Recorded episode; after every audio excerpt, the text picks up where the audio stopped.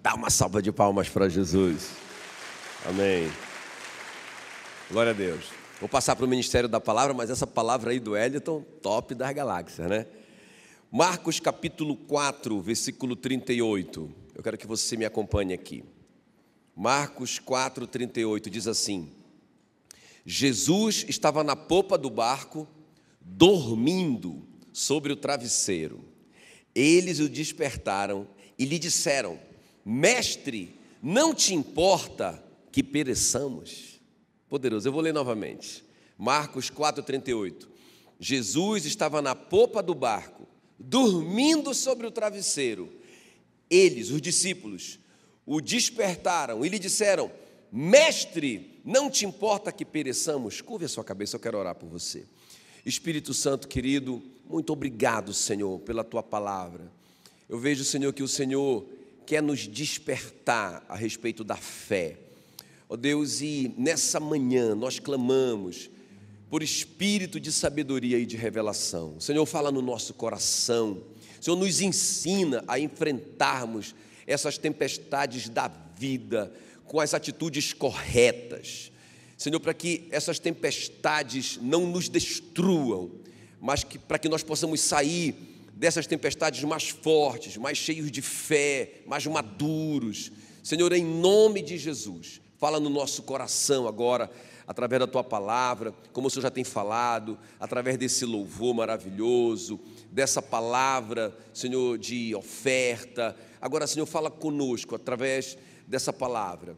Em nome de Jesus, nós clamamos por isso, nós te pedimos isso. Amém e amém. Aleluia, glória a Deus. Muito bem, queridos. É muito interessante essa história. Fala que era uma grande tempestade e fala que o barco já estava a se encher de água. Fala isso no versículo 37. E os discípulos experientes, fica ligado aqui para você não perder. Os discípulos experientes, profissionais experientes, eles chegam para Jesus e falam: Senhor, nós estamos morrendo. Ou seja, eles não têm mais o que fazer. Né? E quando eles dizem assim, mestre, o Senhor não se importa que nós estamos morrendo, né? eles estão dizendo assim, Senhor, o Senhor nos colocou nessa, né? porque foi Jesus que mandou eles atravessarem no barco para o outro lado. Foi Jesus que colocou eles aí no barco. É, Marcos 4,35, passemos para outra margem. É uma palavra de Jesus. Irmãos, eles estavam naquele barco porque Jesus mandou. Quem está comigo aqui? Eles estavam naquele barco porque eles tinham uma palavra de Jesus, um comando de Jesus. Jesus não deu uma sugestão para eles, Jesus mandou. Vocês vão, peguem o barco e atravessem para o outro lado. Vamos lá uma ordem, eles obedeceram a ordem de Jesus. Tem mais uma coisa: Jesus estava no barco. Quem está me entendendo? Eles estão passando por toda essa situação.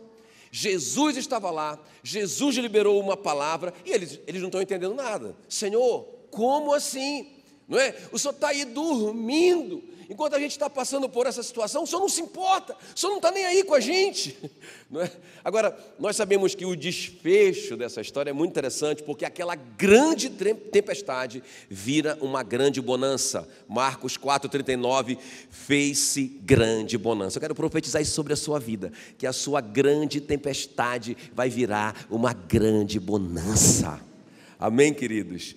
Agora, nosso tema, vencendo as tempestades da vida. O que é que eu quero mostrar para vocês hoje aqui? Eu vou te falar assim, eu vou te contar a minha experiência, não é, no decorrer dessa palavra, eu vou te contar a minha experiência com essa palavra essa semana.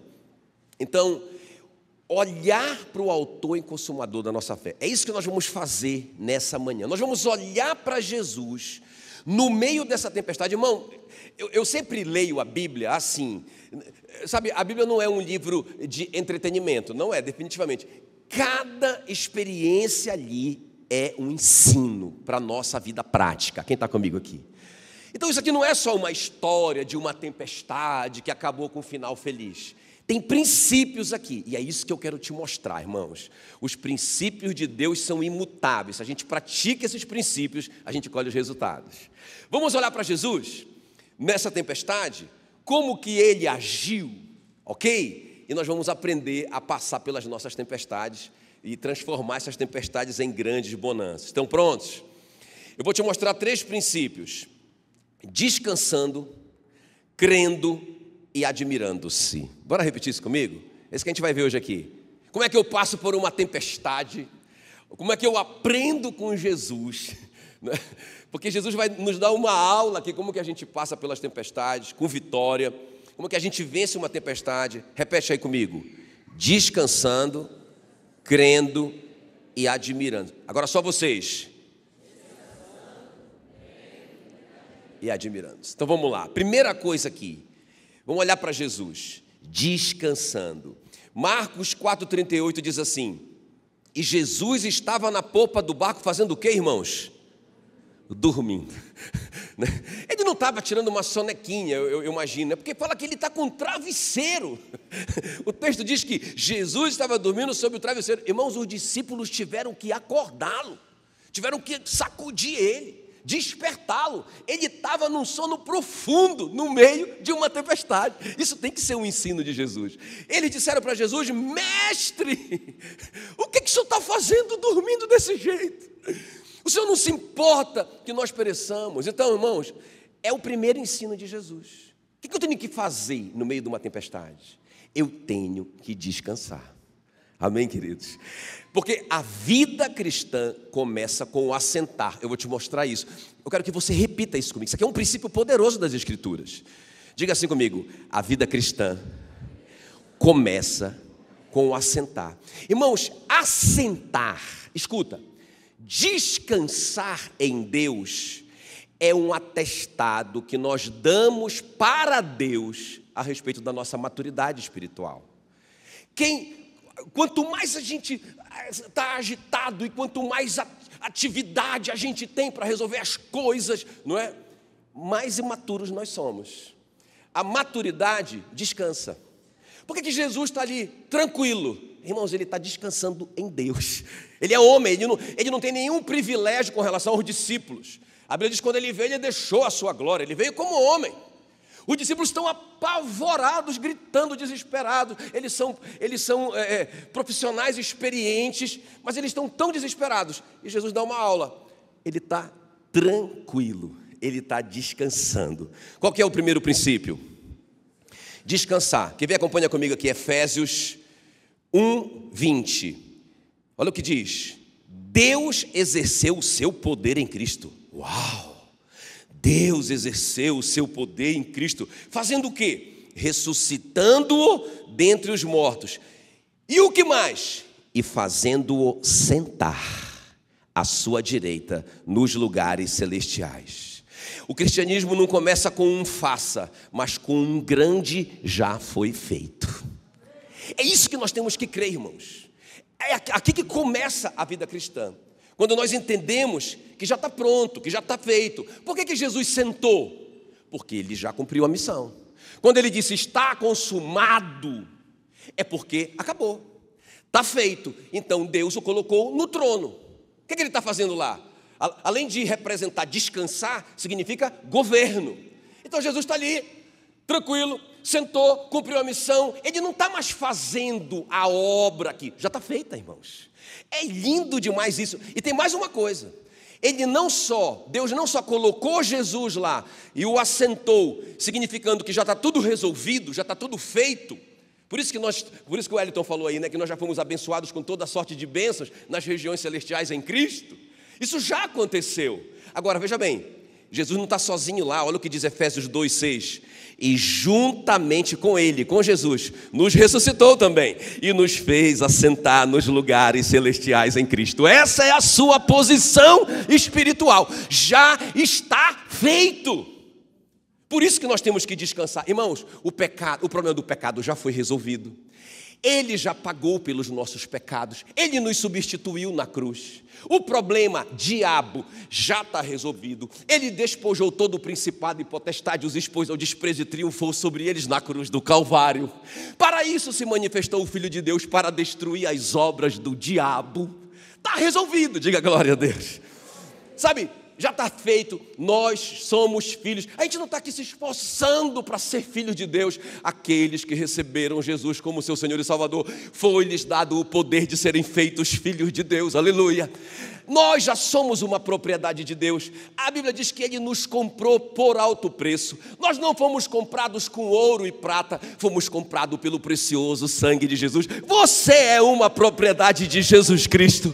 Você já é o templo do Espírito Santo. A gente não está se esforçando todo dia. Ah, Espírito Santo vem morar em mim. Ah, eu pequei. Ah, o Espírito Santo foi embora. Ah, volta, Espírito Santo. Você é o templo do Espírito Santo. Ele se fez pecado no seu lugar para que você fosse feito a justiça de Deus. Isso já aconteceu. Ele já assentou e você está sentado juntamente com Ele. Por isso que nós temos que descansar. Diga glória a Deus. Olha um versículo que eu vou ler para você. Eu amo esse versículo, é o versículo preferido da pastora Meila. Isaías 30, versículo 15 diz assim: Eu quero que você me acompanhe. Porque assim diz o Senhor Deus. Quem disse isso? Deus. Porque assim diz o Senhor Deus, o Santo de Israel: em vos converterdes e em sossegardes, diga sossegar. Não grita aí, sossegar. Irmão, Primeiro você converte, o próximo passo tem que ser você sossegar. O problema é que tem muito crente que converteu e não sossega. Tem muito crente que converteu e está lá perguntando para Jesus: Eu não estou entendendo nada. Ah, Senhor, o senhor está aí dormindo, o senhor não está fazendo nada. O senhor. Ah, e Jesus, tá... Jesus que diz assim: Eu aqui não estou entendendo, está tudo feito. Descanse também. É? Olha, em vos converterdes e em sossegardes está a vossa segurança, meu irmão. Na tranquilidade e na confiança, a vossa força. Parece um paradoxo, né? É um paradoxo isso. Como assim? Na tranquilidade, na confiança da minha força. Eu pensava que era eu me esforçando muito para fazer acontecer o negócio. Não, é o contrário. Quando você sossega, você tem segurança. Quando você fica tranquilo, você tem força. Que coisa mais linda isso.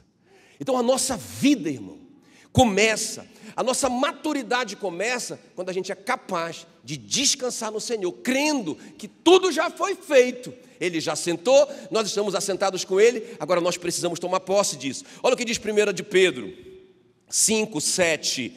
Lançando sobre Ele toda a vossa ansiedade, porque Ele tem cuidado de vós. Sabe, irmãos, tem razão para a gente ficar ansioso. Não andeis ansioso por, por coisa alguma, mas em tudo apresentem as orações de vocês diante de Deus, com orações e súplicas com ação de graça, e a paz de Deus encherá o vosso coração e a vossa mente. Aleluia. Amém, queridos? Então, irmãos, a primeira coisa aqui que Jesus ensina para os discípulos sem palavras, sem palavras, era só para eles olharem para ele. Como vencer uma tempestade? Eles deveriam ter pensado, cara, ele está descansando, ele está dormindo, porque se, se ele está dormindo, está tudo bem. Porque olha só, eu lembro uma vez que a gente fez uma viagem de barco, eu e a pastora Meila, para Santarém. Aí a gente foi de barco e voltou de barco. São três dias de barco, né? E na volta, eu nunca esqueço essa viagem, porque aí na volta, aquele barco enorme, eles passaram num, num, num canal muito, muito turbulento, né? muito forte, aquela e aquele barcão com um monte de gente, com 400 pessoas. Irmãos, eu fiquei apavorado aqui para nós, tá? Depois tu pode até cortar, porque é pastor apavorado, né? Estou brincando. Mas assim, ó, irmãos, eu fiquei assim, meu Deus, e a Meila grávida? A Meila grávida da Ana Lídia. E aquele rapaz. Mas aí eu, qual era o meu referencial de segurança? Eu olhava para a tripulação, né? Então eu olhava ali aquelas moças que estavam trabalhando, os, os marinheiros, eu olhava, os caras estavam tranquilos, eles andando, e eu, rapaz, deve estar tá tudo bem. Né? De repente eu vi uma das meninas lá que trabalhava gritando e, e saindo correndo, e o outro saiu. Aí, aí eu fiquei apavorado. Eu comecei a orar. Eles deveriam ter olhado para Jesus. Se Jesus estava dormindo, estava tudo bem. Se Jesus estava descansando, eles deveriam descansar. Irmãos, sabe o que Jesus está fazendo agora? Está sentado. Sabe o que nós deveríamos estar fazendo agora? Assentado juntamente com Ele nos lugares celestiais. Porque já foi feito. Aleluia. Irmão, deixa eu te falar. No... Agora, pastor, a gente não vai fazer nada. Vai. Qual que é a nossa parte? A gente planta, a gente planta a semente que Ele nos deu, planta a semente da fé que Ele nos deu. A gente ora em cima dela, é regar. Uns plantam, outros regam. Mas de quem vem o crescimento? Exclusivamente de Deus. Uns plantam, outros regam, mas o crescimento vem somente do Senhor. O que é o crescimento? É o milagre. O que é o crescimento? É o sobrenatural. O agricultor tem a semente, ele tem o trabalho, ele planta a semente, ele fica regando a semente, mas irmão, crescer é um milagre que sai da jurisdição do agricultor. É o milagre de Deus. Então o que, é que eu tenho que fazer? Eu planto, eu fico orando, eu estou regando, mas eu, eu descanso no Senhor, porque o milagre só pode vir dele. Diga glória a Deus. Como que nós vamos vencer nossa tempestade? Fala para mim. Descansando descansando. Na tranquilidade está sua segurança. Em sossegar está sua força. Aleluia. Glória a Deus. Vamos avançar. Segundo lugar, crendo. Aí eu, vou, eu já vou pegar a carona do Eliton, né? Já, já vai me deixar lá, quase chegando, com essa palavra dele aí. Diga comigo, crendo. Diga comigo, descansando. Diga comigo, crendo. Olha só, irmãos, o que diz Marcos 4,40. Então lhes disse Jesus: Por que sois assim tímidos?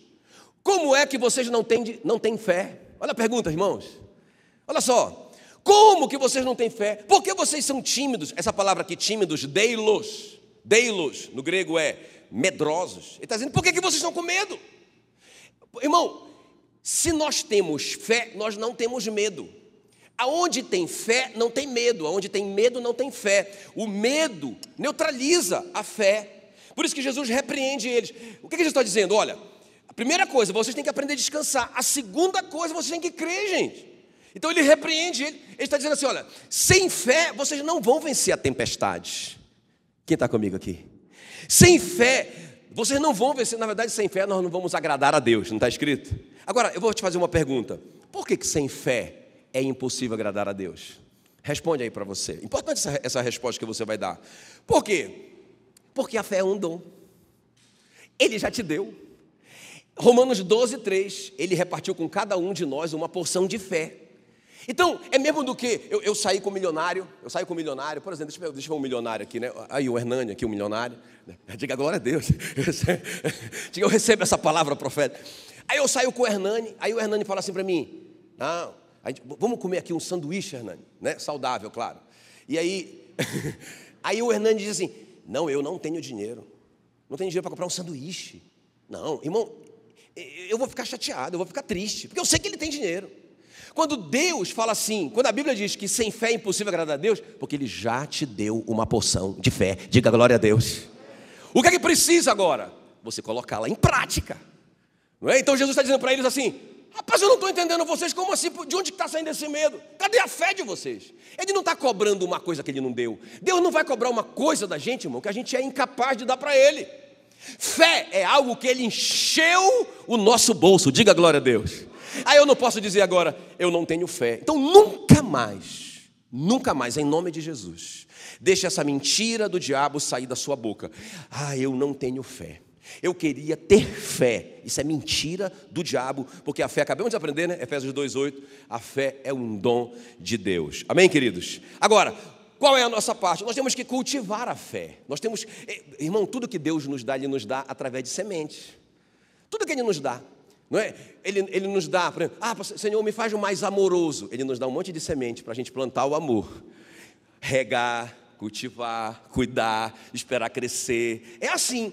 A fé não é diferente. A Bíblia diz que Ele nos dá a fé. A fé vem pela palavra de Cristo. Não é? é, é ela, ela, ela, ela é um dom, agora eu tenho que cultivar. O que, é que eu tenho que fazer? Eu tenho que ler, ler mais minha Bíblia. Quem está me entendendo?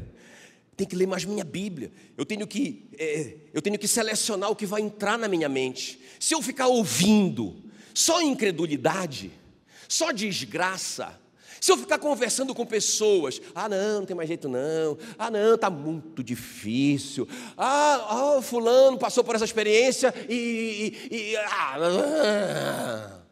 Irmão, a sua fé vai lá para baixo, quem está me entendendo? O que, que você tem que encher a sua mente? A fé vem pela palavra de Cristo. Diga comigo assim bem forte: a fé é um dom. Eu tenho fé. Diga, eu tenho fé. Mas fala com fé. Diga assim: eu tenho fé. Você tem fé. Porque se você não tivesse fé, a Bíblia estava mentindo. Deus te deu fé. Agora, é, a sua parte é cultivar essa fé. Cultivar essas sementes. Quem está me entendendo? Cultivar essas sementes. Cuidar delas para que elas cresçam e você fique cada vez mais forte. Agora, tá bom. Agora, bem na prática. Só que aí nós precisamos liberar essa fé. Como é que a gente libera a fé? Por palavras e ações. Diga palavras e ações. Palavras e ações, irmão. Então, beleza. Ah, entendi, pastor. Eu recebi fé. Eu recebi fé. A fé é um dom. Recebi. Eu não mereci essa fé. Eu não fiz nada para receber essa fé. Ah, para esse, esse aqui ele dá fé. Para aquela ali, coitada. Não, não, não, não, não. Todos nós, filhos, recebemos de graça esse dom da fé. Amém? Agora, qual é a minha parte? vou cuidar disso. Vou cuidar disso. Irmão, é óbvio, é claro, que se eu não cuidar, é, é, não, não vai crescer o suficiente para produzir. A gente olha para a agricultura, não é? O cara planta uma semente aqui, a mesma semente, ele planta no mesmo terreno ali. Aí o cara diz assim: Eu não estou entendendo, eu, eu, sou vizinho desse, desse cara aqui, ó. Eu sou vizinho desse cara aqui, a gente tem a mesma terra, foi feita a mesma pesquisa, tem o mesmo solo, está aqui o, o engenheiro agrônomo, está tão muito próximo, mas que tipo de fertilizante eles estão usando? Como que esse aqui está cuidando da terra dele e aquele lá cuidando? Esse aqui está produzindo mais, ele tem a mesma semente, ele está na mesma região, a, a pesquisa do, do, do, agrônomo foi igual para os dois, por que, que um produz mais do que o outro? Um está cuidando melhor do que o outro. Nós temos que cuidar da nossa fé. Irmão, eu estou falando isso há muito tempo, presta atenção, cuidado com o que você está ouvindo, cuidado com quem você está conversando. Encha a sua mente da palavra de Deus, da, da fé. Ah, porque a fé vem pelo ouvir a palavra de Deus. Agora, como que eu libero isso, pastor? Diga palavras e ações. Olha o que diz 2 Coríntios 4,13: Tendo, porém, o mesmo espírito da fé. Nós todos temos que ter o mesmo espírito da fé.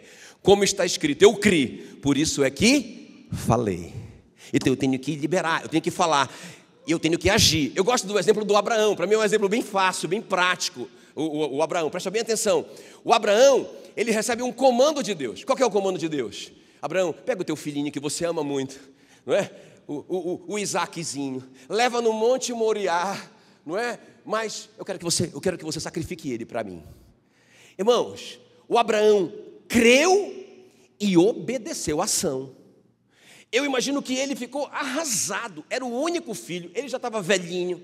Talvez ele pensou na hora: meu Deus, e agora? não é? Será que eu vou ter mais uma chance? Mas Deus mandou, ele creu em Deus, ele pegou tudo que precisava, a madeira, o, o, o cutelo, o fogo, pegou o menino e foi para o Monte Moriá. Ele não demorou para fazer isso. Ele recebeu a mensagem à noite, de madrugada, ele mal pôde dormir naquela noite, ele já obedeceu, de ação. Ele, agora, olha só, irmão, muito interessante. Quando ele chega no pé do monte, quando ele chega no pé do monte, ele está com uma equipe ali, né? ele está com Isaac, mas ele tem um, um grupo de servos. Aí ele diz para os servos assim, Gênesis 22, 5: Disse aos seus servos: Esperem aqui, eu e o rapaz iremos até lá, e havendo adorado, voltaremos para junto de vocês. Quem está comigo aqui? Você recebeu o dom da fé, você está cultivando a sua fé pela palavra, mas você precisa liberar essa fé por ações e palavras. Ele disse: Eu e o rapaz vamos voltar. Irmão, ele não está pensando que Deus está blefando. Quem está comigo aqui? Ele não está pensando que Deus mentiu para ele, ou que Deus está fazendo uma gracinha com ele. Ele sabe que é para sacrificar o menino e ele está pronto para sacrificar. Se ele está dizendo que ele vai voltar, eu creio que Abraão está crendo numa ressurreição que ele nunca ouviu falar. Nós já ouvimos falar de ressurreição. Já ouvimos falar de ressurreição. Nós temos muitos referenciais, mas Abraão não tinha nenhum. Ele disse: Eu sei que ele é fiel para cumprir a promessa, porque ele disse que através do Isaac as promessas vão se cumprir. Se através do Isaac as promessas vão se cumprir, e ele está mandando eu matar o Isaac, eu vou matar esse menino, porque eu creio que ele vai ressuscitar esse menino. E ele disse para os caras: Eu vou voltar. o que é que você está falando? Quem está comigo aqui? Não, eu creio, mas na hora de falar, fala errado. Não está crendo. ah, porque eu não tenho fé. Mentira do diabo, Deus te deu fé. Tá, tá parece o cara do sanduíche.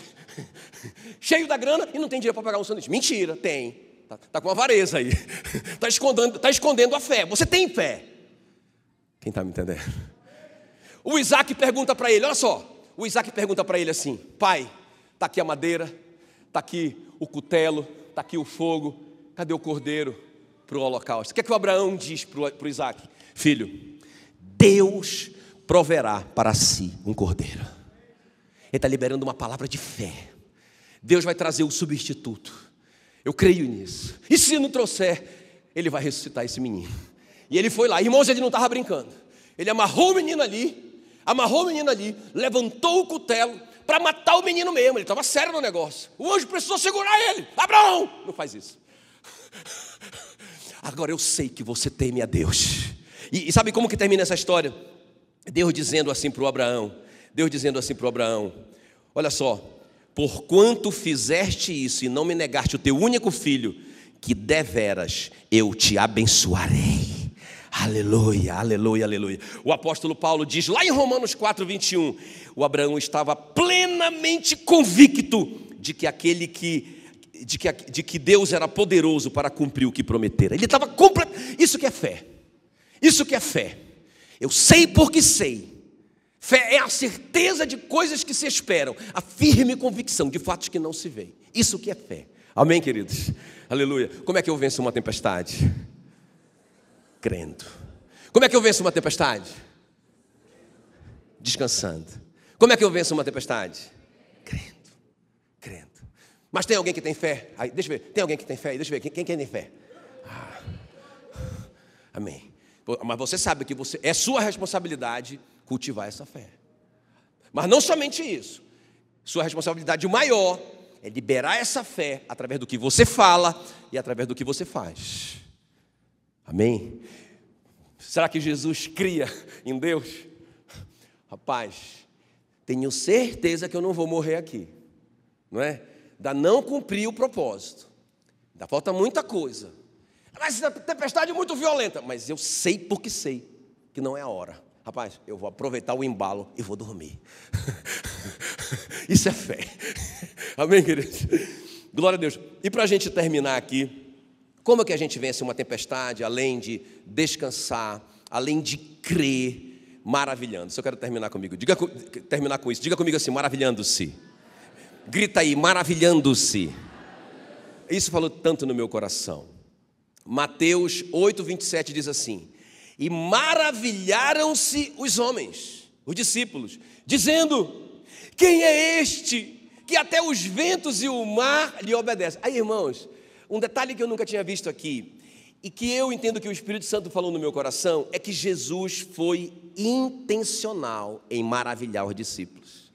Porque, por que eu te digo isso? Porque, irmãos, ah, Jesus poderia parar aquela tempestade de qualquer jeito. Ele poderia simplesmente levantar a mão, ou ele poderia não falar nada, mas ele quis que os caras ficassem maravilhados. Aí ele falou assim: vento! Falou, ele falou com o vento, ele falou: vento, fica calmo. Mar, aquieta-te. Está assustando os meninos aí, rapaz. Irmãos, e eles ficaram tão maravilhados que eles disseram: como, como isso? Como que ele tem autoridade sobre o vento e sobre o mar, que são coisas. Sobre o que, que ele não tem autoridade? Se ele manda no vento, se ele manda no mar, ele manda em qualquer coisa, ele manda em tudo. Eles ficaram maravilhados, irmãos. Isso aqui tem um segredo poderoso da gente aprender a se maravilhar com ele. Agora eu estava ali orando com, com os pastores, e assim, e lembrando, e Sabe, a gente tem que ser intencional em se maravilhar. Porque, irmão, qual que é, qual que é, qual que é o objetivo de Satanás na sua vida? É que você se maravilhe com a tempestade. Oh, meu Deus! E fique tão maravilhado com a tempestade.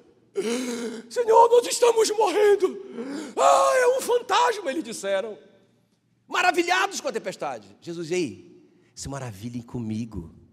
Nós precisamos nos maravilhar de novo, irmãos. Sabe, é igual o Davi diante do Saul. O Saul diz: Você não vai conseguir vencer essa tempestade, garoto. Você é um garoto. Ele é um gigante. Ele é poderoso demais. Você está vendo esse vento, esse mar? O Davi diz: Ei, maravilhado. Ei. Olha o olhar do Davi de maravilhado. Eu venci um leão. Rasguei o leão como se ele fosse um cabrito recém-nascido. Eu matei um urso. E eu vou passar por esse gigante também. Porque o Deus que fez isso, eu sei que Deus fez isso, não fui eu. O Deus que fez isso vai me dar essa vitória. Eu vou, eu vou, vai dar certo. Pode deixar, pode deixar. Meu irmão, nós temos que aprender a nos maravilhar. Quem está me entendendo? Sabe, maravilhar tem a ver com, com, com, ser grato de verdade. Eu quero te fazer um desafio, faça uma retrospectiva na sua vida das coisas que deram certo. Quando o apóstolo Paulo fala lá em Filipenses 4, 6, ele diz assim: vocês estão ansiosos por quê, gente? Não andem ansiosos, não andem ansiosos, desesperados com os discípulos. Ele diz assim mesmo: olha, eu rogo, eu rogo, eu rogo por, por, Jesus Cristo, que vocês não fiquem ansiosos. Aí ele diz: Mas apresentem a oração de vocês com súplicas e ações de graças. Olha, olha o segredo. O que, que o apóstolo Paulo está vislumbrando aqui? Se eles começarem a agradecer, se eles começarem a fazer uma relação do que está dando certo, eles vão ficar maravilhados.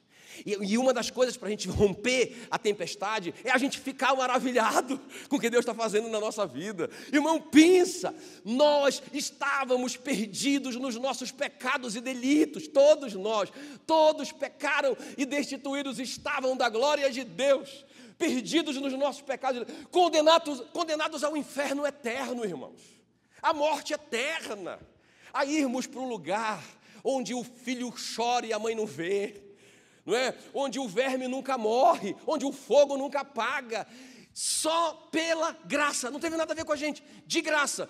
Assim, no instalar de dedos, Ele nos tirou do império das trevas e nos transportou para o reino do Seu Filho amado. O que, que Ele não pode fazer? O José saiu de uma prisão como um escravo miserável, condenado à prisão perpétua. E ele saiu de lá para se tornar o homem mais, o segundo homem mais poderoso do universo. O cara salvou uma nação com a influência dele, gente. É esse o nosso Deus. Sabe, eu, eu, eu, quero terminar lendo esse versículo com vocês. Olha só o que diz. Olha, olha só, irmão, como que Deus é. Os discípulos ficaram impressionados. Olha aqui para mim. Não só com a autoridade de Jesus, porque Jesus disse: Vento, acalma-te, mar, fica quieto. Não só por isso, mas eles ficaram impressionados com a velocidade. Eles eram pescadores experientes. Eles já tinham visto uma grande tempestade. Quem está comigo aqui? E eles já tinham visto grandes tempestades virarem grandes bonanças, mas não tão rápido assim. Não tão rápido assim. Não no instalar de dedos. Nunca eles tinham visto isso. Eles, que é isso? É assim que vai ser na nossa vida, irmão. Sabe? Esse momento da virada. Por, quê? Por que, que não acontece? Porque às vezes a gente não acredita. Porque falta fé. Não é que, não é que Deus não tenha dado, a gente que não quer gastar. Está aí a fé, para a gente ter uma posse da virada na nossa vida. Instantânea, como José. Quem está me entendendo? Como José. Meu Deus. Mas olha o que diz 1 Coríntios 15, 52. No momento, diga no momento. Diga no momento.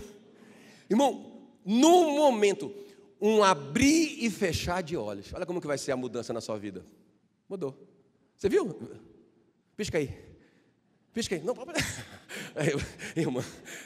Ô oh, Espírito Santo, perdoe. Vamos lá, todo mundo, todo mundo, todo mundo, assim, ó, vamos lá. Vai. Aí sim.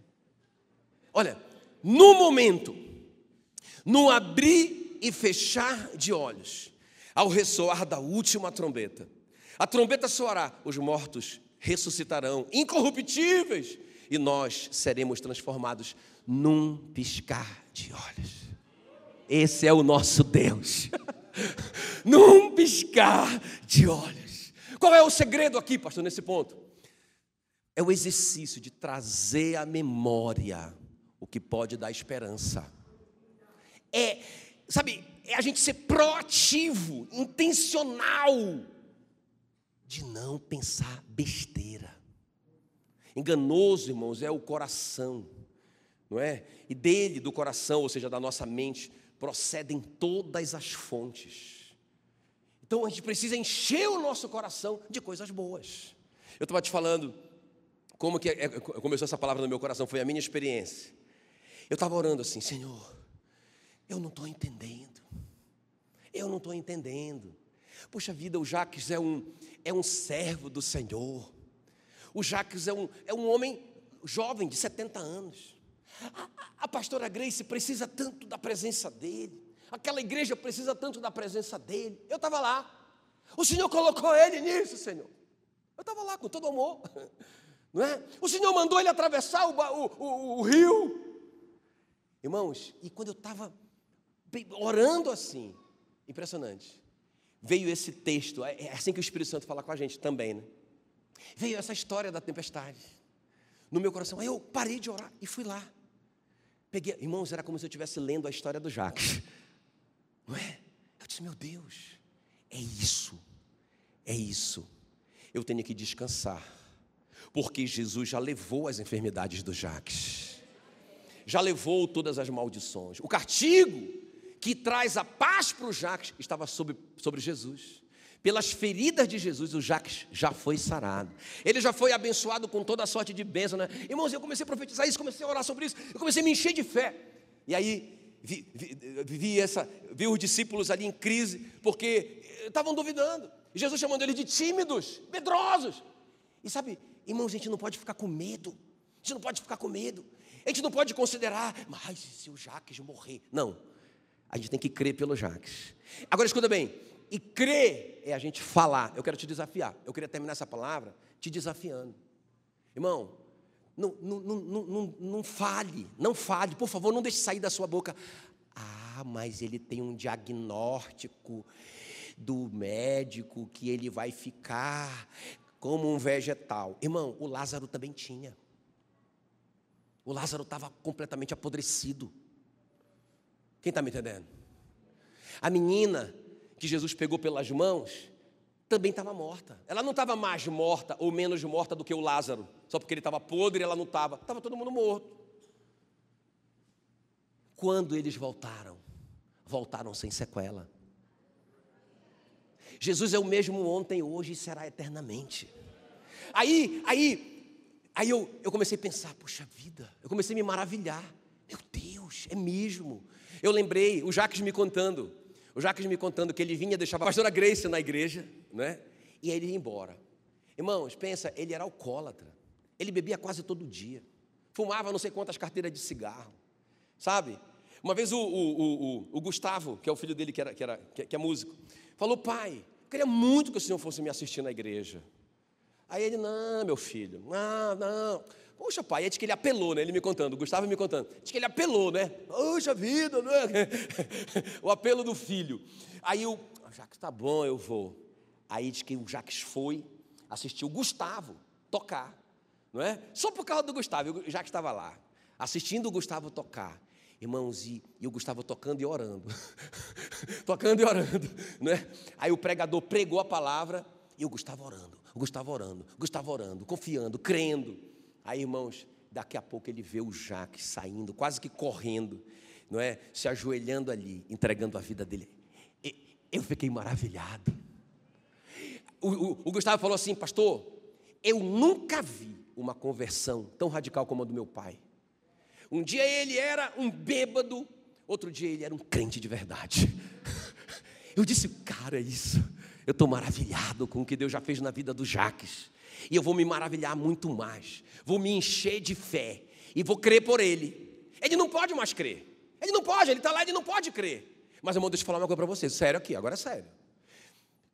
Eu nunca, em nome de Jesus, eu nunca vou estar numa dessa. Mas eu vou ficar muito triste com vocês se vocês me entregarem. o que é, que é entregar? Eu não acredito. Eu acho que entregar é o, é, eu acho que entregar é o nosso atestado de dizer, Senhor, eu não acredito que o Senhor pode fazer o um milagre. Porque, irmão, se Deus quiser levar o Jacques, quem sou eu para entregar ou não entregar? Ah, então eu que mando em Deus. Não entrego não, Senhor. Fica aqui, fica aqui. Eu Sai daí, rapaz. Entregar é, eu não acredito que Deus pode fazer um milagre. Então, não entregue. Amém, queridos? A nossa parte é acreditar até o fim. Aí a gente estava lá em Porto Nacional ontem, e aí eu preguei essa palavra lá. E aí a, a, a, a Patrícia procurou a gente no final e falou, pastor, a minha mãe ficou na, entubada 44 dias. 44 dias, entubada. Os médicos disseram, olha, o rim dela não funciona mais, não sei o que lá, ela não tem mais o que fazer. Irmãos, a mãe da, da, da Patrícia congrega conosco.